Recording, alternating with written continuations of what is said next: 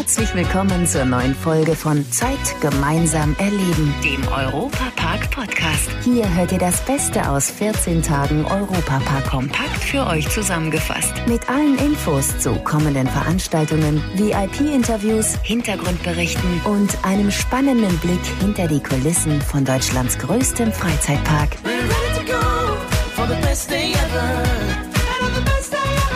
Hallo, hier ist Matthias Drescher und ich lehre euch heute das Fürchten. Die Schreie im Europapark kommen nämlich momentan nicht nur von den Achterbahnen, es nebelt, gruselt und erschreckt, wo man hinsieht.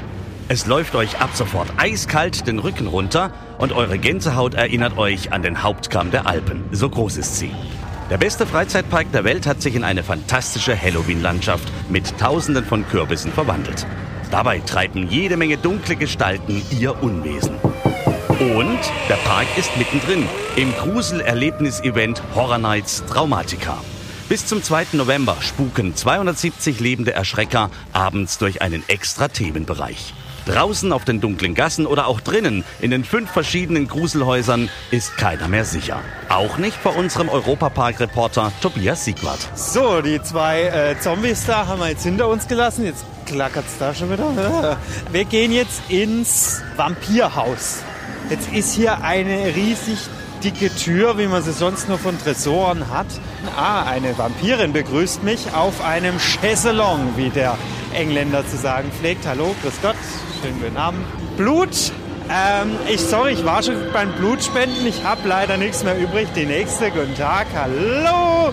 Hier liegt sie auf dem Bett und regelt sich. Ich habe leider keine Zeit, außerdem eine Freundin. So, wir müssen jetzt hier die Treppen runter. Eine Wendeltreppe, das ist ja für manche Leute schon grusel genug. Vor allem für Dickere. Ja, ich bin so schnell, weil ich dann hoffe, dass sie mich nicht erwischen. Aber jetzt sind wir hier. Ah, jetzt ist Gott erbarm. Grüß dich. oh jemine, hier knackst's und tut's und macht's. Es ist komplett dunkel, ich sehe nichts. Und jetzt sind wir hier beim Draculas Karl im Verlies. Und da kommt noch...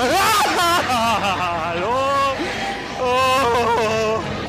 Jetzt sind wir in der Sadomaso-Hölle. Entschuldigung, darf ich kurz? Nein, ich möchte nicht. Ich möchte nicht. Ich möchte. Ja. Nicht das Mikrofon aufessen, es wäre schade drum. Meine Fresse, du. Hier ist aber was los.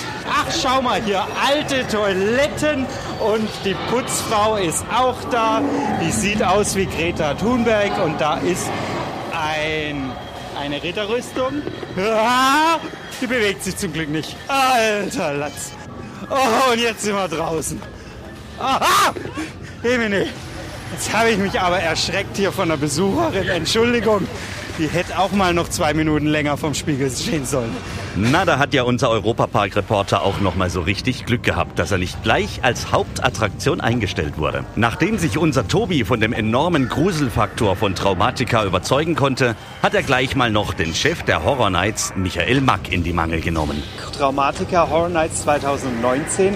Es gibt ja auch einige Neuheiten dieses Jahr. Wir haben eine neue Eisshow, wir haben zwei Häuser komplett neu gemacht, wir haben eine You Are Not Alone Experience, das heißt zum ersten Mal kann man also auch Einzeltickets buchen, dass man also von 12 bis ca. 2 Uhr in der Nacht alleine durch ein Haus gehen kann. Sie machen das ja schon einige Jahre, begleiten Sie die Horror Nights Traumatica hier mit.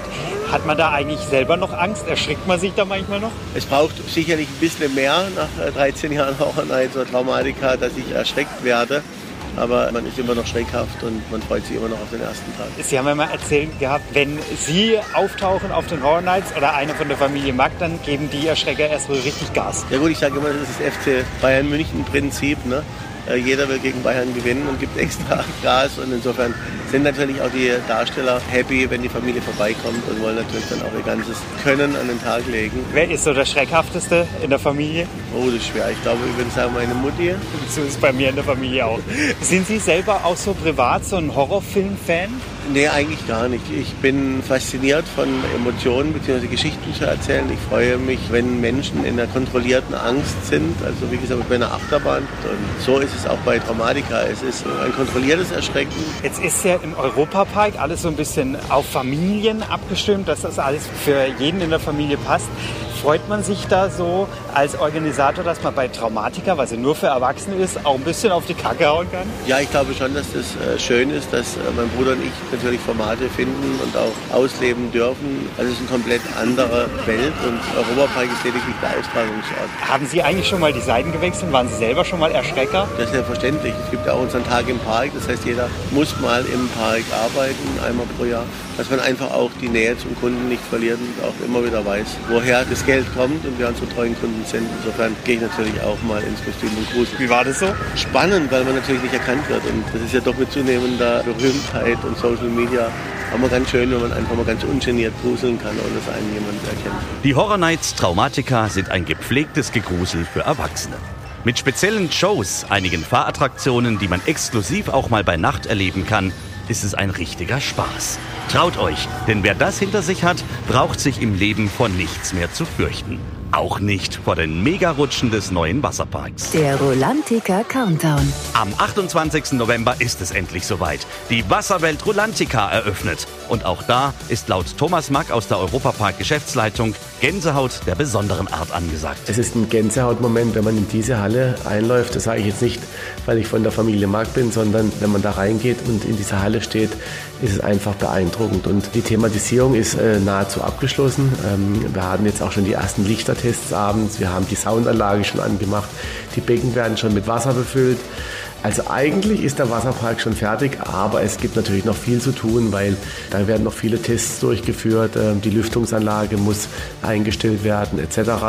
Aber wir sind guter Dinge, dass wir den Zeitplan einhalten können und dann mit einem großartigen Wasserpark an den Start gehen können. Bei den Tests, die eben angesprochen wurden, ist eines natürlich ganz besonders wichtig. Der Rutschentest weiß Jürgen Mack. Die Rutschen müssen natürlich auch vom TÜV abgenommen werden. Das läuft aktuell, damit ist klar, das Wasser läuft teilweise in den Rutschen und es wird auch gerutscht schon, natürlich unter Aufsicht des TÜVs. Klar, es ist jetzt so eine Atmosphäre, teilweise wird noch gebaut, Restarbeiten äh, finden statt und gleichzeitig spürt man jetzt, äh, es geht so langsam in den operativen Betrieb. Es werden die Becken schon befüllt, es werden die Wasseraufbereitungsanlagen, die Filteranlagen in Betrieb genommen. Also man spürt jetzt auch, Jetzt gehen wir von der Bauphase so langsam in den Betrieb. Ist schon spannend zu sehen. Wenn alles fertig ist, gibt es ab dem 28. November unter anderem 17 Wasserrutschen, ein riesiges Wellenbecken, einen Lazy River und vieles mehr auf 32.600 Quadratmeter. Ja, das ist in der Tat etwas größer als eure Badewanne. Tickets für Rolantica gibt's übrigens jetzt schon online auf europapark.de. Ich tauche jetzt ab und wünsche euch bis zum nächsten Mal eine gute Zeit in Deutschlands beliebtestem Freizeitpark. Leider sind wir schon am Ende der heutigen Folge angekommen. Die nächste Folge gibt's am Samstag in zwei Wochen. Aktuelle Infos, Hintergrundberichte gibt es beim Europapark Radio auf radio.europapark.de und alle 14 Tage samstags auf Schwarzwaldradio ab 9 Uhr bundesweit auf DAB Plus, per Web und auf der App. Vielen Dank fürs Zuhören und bis zum nächsten Mal bei Zeit gemeinsam erleben, dem Europa Park Podcast.